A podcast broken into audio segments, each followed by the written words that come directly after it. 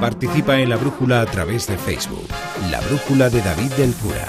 Manda un tuit a arroba brújula onda cero. Participa en la brújula a través de WhatsApp. Deja tu mensaje de voz en el número 608-962-492. Próxima parada con la brújula en la estación de radio Punta Norte con Javier Cancho. Buenas noches. ¿Qué tal David? Buenas noches a todos. En el capítulo de hoy, los mensajes del cuervo y un crimen sin resolver.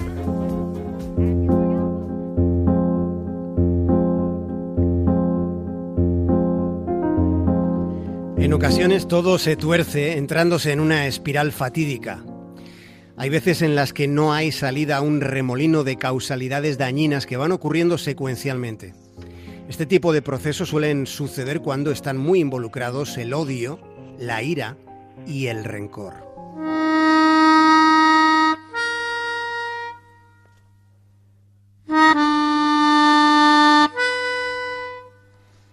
Un juez jubilado ha sido encontrado muerto en su casa cerca de Le Mans, en Francia. Tenía 65 años. Su cadáver ha aparecido con una bolsa de plástico en la cabeza. Ha ocurrido esta misma semana. Con todas las cautelas, las primeras impresiones forenses que han trascendido señalan que la muerte del magistrado Lambert puede haber estado relacionada, en principio, insisto, con mucha precaución, puede estar relacionada esta muerte con un suicidio. Se da la circunstancia de que Lambert fue el primer juez que asumió la investigación de un crimen que se cometió hace 32 años.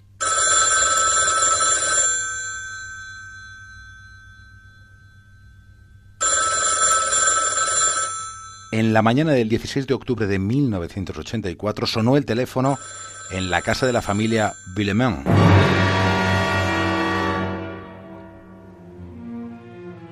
Al otro lado del teléfono alguien dijo, he raptado al niño y le he arrojado al río.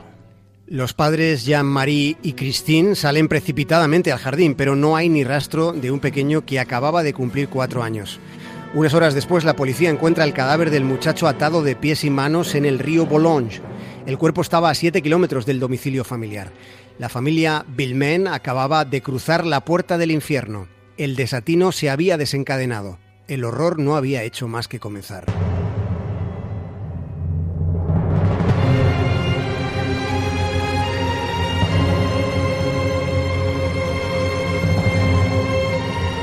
Solo un día después de que se hallase el cuerpo de Gregory, los padres reciben una carta anónima. En aquella carta solo había una frase, me he vengado. Una sentencia mínima de esas que dejan un eco en la inconsciencia. También había una rúbrica, Alguien que se hacía llamar a sí mismo el Cuervo reivindicaba el asesinato de un niño de cuatro años. En las semanas posteriores hubo más cartas y hubo nuevas llamadas, pero básicamente todo se reducía al mismo mensaje. La investigación avanzaba despacio y con una enorme expectación mediática en torno a todo lo que concernía a este caso. La sociedad francesa masticaba un crimen terrible en el que las sombras de la sospecha alcanzaban a la propia familia del pequeño. El primer detenido fue un tipo llamado Bernard Laroche, era el primo del padre del niño. Fue arrestado después de que le hubiera incriminado su propia cuñada, una mujer llamada Muriel Boll. La cuñada llegó a testificar en su contra ante la gendarmería, pero semanas después retiró la acusación, se desdijo y el detenido fue puesto en libertad. Pero ocurrió que una tarde cuando ese hombre salía del trabajo, alguien se le acercó, le apuntó con una escopeta y le dejó seco. Le mató de varios disparos.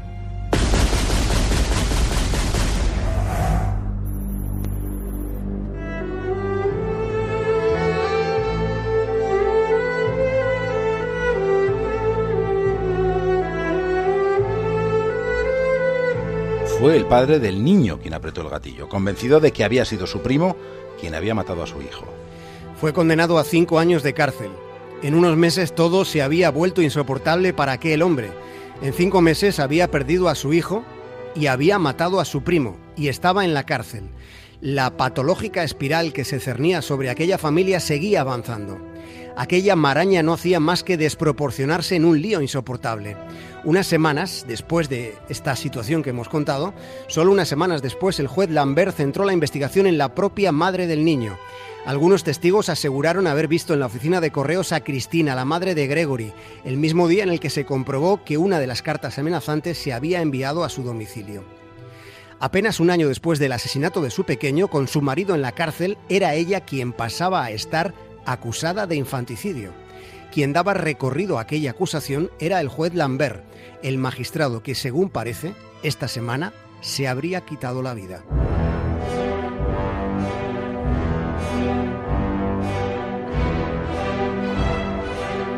Varios informes grafológicos encontraron una coincidencia entre las cartas que se recibían en la casa de los Villemont y la propia madre del niño. Christine, la madre, estuvo procesada del año 1985 hasta 1993. Nueve años después de que perdiera a su hijo, recobró la libertad, toda vez que la justicia sentenciara finalmente que había una ausencia total de pruebas incriminatorias, lo que hacía insostenible mantenerla en la cárcel. Fue declarada no culpable.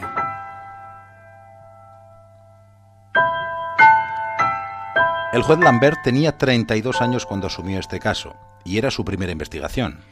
En una entrevista que concedió en 2014 admitió haber cometido errores importantes durante la instrucción. Reconoció que no estaba preparado para asumir, para, para soportar la enorme presión que representó el caso. También se quejó del escaso apoyo que recibió de la Administración de Justicia francesa. En los últimos días, un medio de comunicación del país vecino revelaba algo que fue escrito después de que Lambert fuera relevado de esta investigación. El juez que le sustituyó escribió que estaba en mitad de un marasmo judicial después de los errores clamorosos del anterior instructor. Ese magistrado aludía a todas las diligencias relacionadas con la madre del niño que estuvo casi nueve años en la cárcel.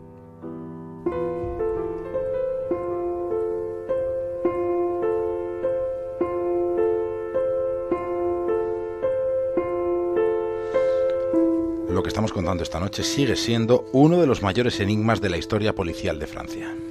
El caso se cerró antes de que concluyese el siglo pasado, poco antes. Se reabrió en el año 2000. Se practicaron pruebas de ADN en los sellos de las cartas del cuervo que llegaban secuencialmente a la casa de los padres del niño. Pero no hubo resultados concluyentes. De nuevo el caso se cerró para volver a abrirse en 2008 para analizar esta vez la cuerda con la que alguien ató las manos y los pies del pequeño. Se tomaron 400 muestras de ADN. Se interrogó a un centenar de personas. Los investigadores recibieron casi dos millares de mensajes anónimos con supuestas pistas. Y después de tantas indagaciones y de tanto tiempo, este sigue siendo un crimen sin resolver. Aunque es posible que después de 32 años el esclarecimiento esté más cerca que nunca. La policía reabrió la investigación otra vez el mes pasado ante la aparición de nuevas evidencias. Esas pesquisas han llevado a la detención de tres personas.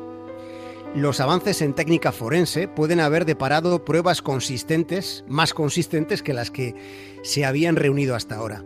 Los arrestados el pasado mes de junio son Marcel Jacob, el tío abuelo del niño, su esposa Jacqueline y la tercera detenida. La tercera es la cuñada del primo del padre, la persona que acusó y después se retractó a los pocos meses. Muriel Boll comenzó una huelga de hambre poco después de ingresar en prisión.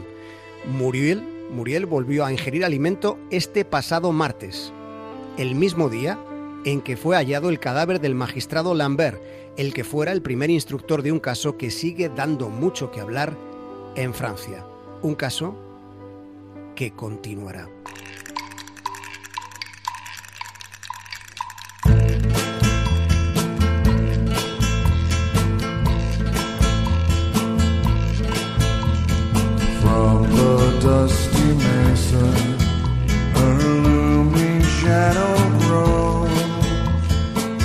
Tan inquietante como interesante, Javier Cancho. Estaremos pendientes. Claro que sí. Hasta mañana. Un abrazo.